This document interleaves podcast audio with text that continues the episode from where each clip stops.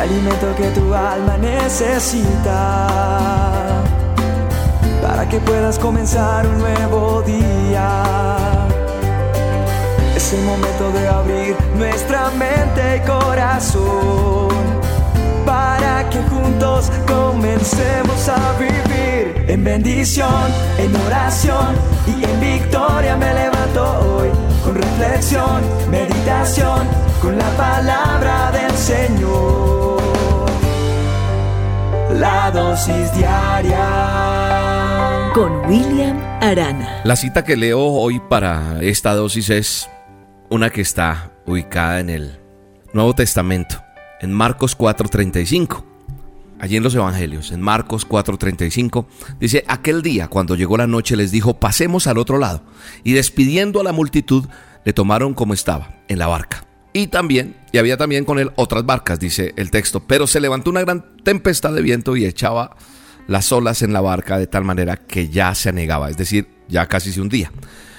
Y él estaba en la popa. ¿Quién? Jesús, durmiendo sobre un cabezal. Y, se, y le despertaron y le dijeron, Maestro, ¿no tienes cuidado de que perezcamos? Y levantándose reprendió al viento y dijo al mar, Calla, enmudece. Y cesó el viento y se hizo grande bonanza, es decir, gran algarabía. Y les dijo, ¿por qué están así, amedrentados? ¿Cómo no tienen fe? Entonces temieron con gran temor, dice la Biblia, y se decían el uno al otro, ¿quién es este? Que aún el viento y el mar le obedecen.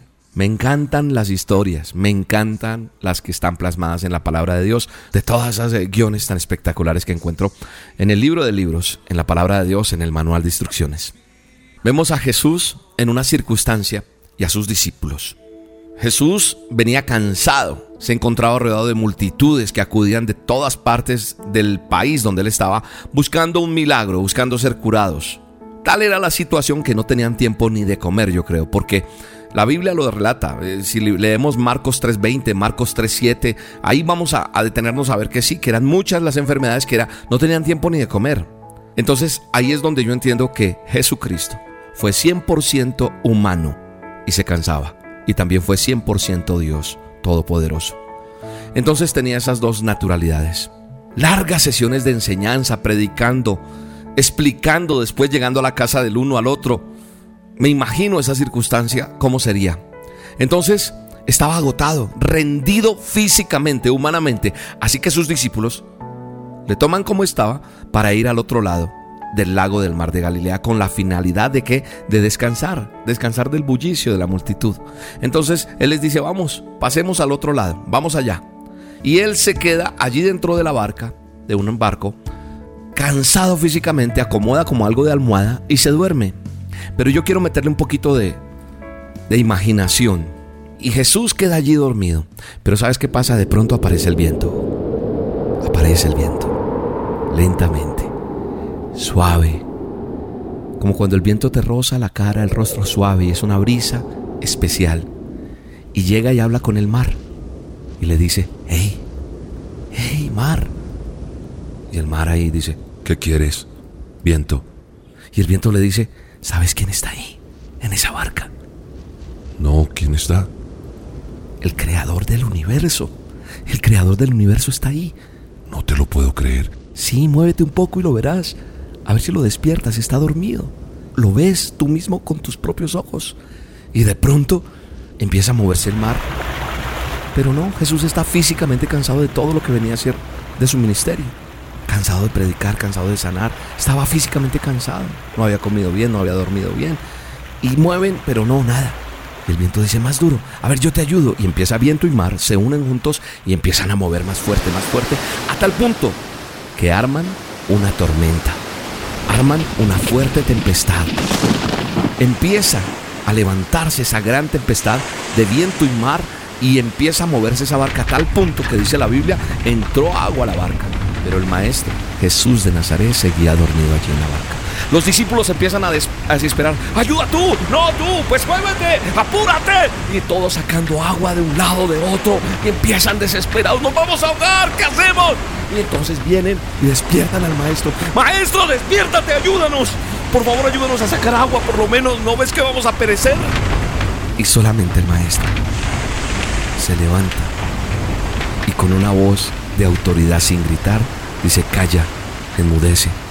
reprendiendo al viento y diciéndole al mar, quietos.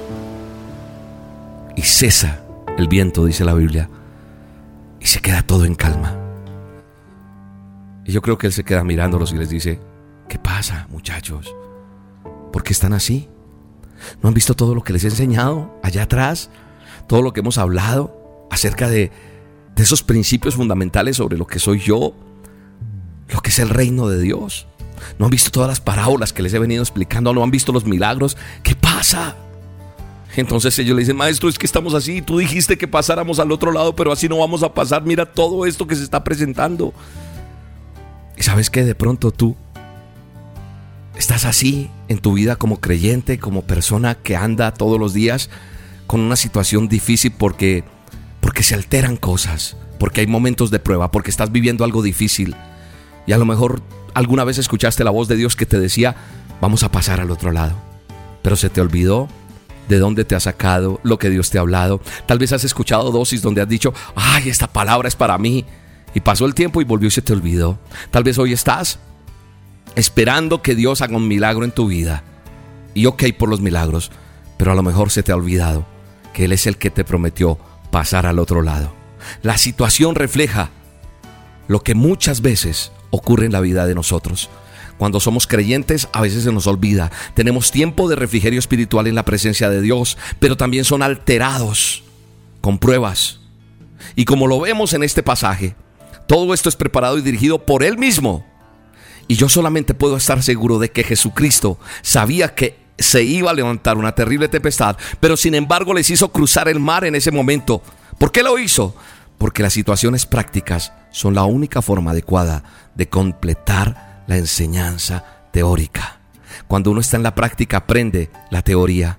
Entonces en la práctica, en la, en la fe, en la prueba, en la dificultad, en lo que estás, es donde se prueba si realmente lo que aprendiste en teoría va a funcionar. Tal vez lo que estás pasando no es lo mejor, pero hay una certeza y es que Él va contigo en la barca. Él va contigo en tu barca, Él va ahí y no te va a dejar hundir. Y aunque parezca que duerme, el Señor se está mojando también con la misma agua que parece que te está hundiendo. Y aunque las condiciones parezcan ser las más contrarias, la barca no se va a hundir jamás. ¿Por qué? Porque Él va contigo. Gracias Dios por tu palabra.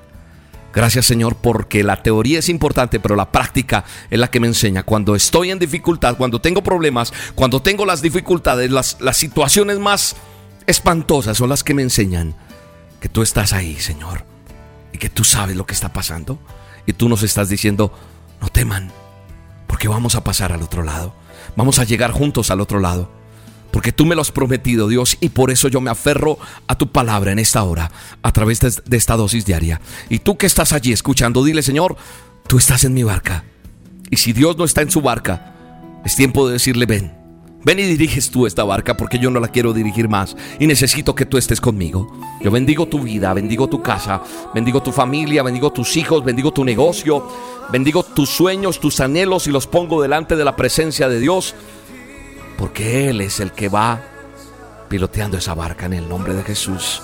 Amén y amén. Has subido a la barca por fe, porque tú crees en mí y porque yo hago callar los vientos y me obedecen en mal tiempo. Confía que te llevaré a un lugar seguro. Descansa que el mar me obedece. Si a la tormenta le digo que cese, cesa. Aunque se presente frente a ti el mal tiempo, no temas, hijo mío, que el momento yo lo utilizo para probar tu fe. Pruebo tu fe, hijo mío.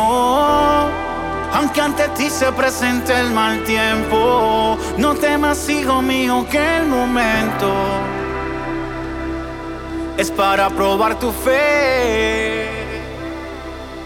Porque yo soy tu Dios, el mismo que el mar rojo dividió, el que a los ciegos la vista le dio. Yo soy tu Dios, no te rindas, porque yo soy tu Dios, el mismo ayer y hoy nada cambió.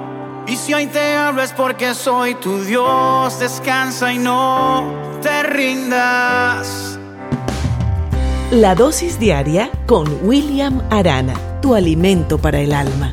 Vívela y compártela. Somos Roca Estéreo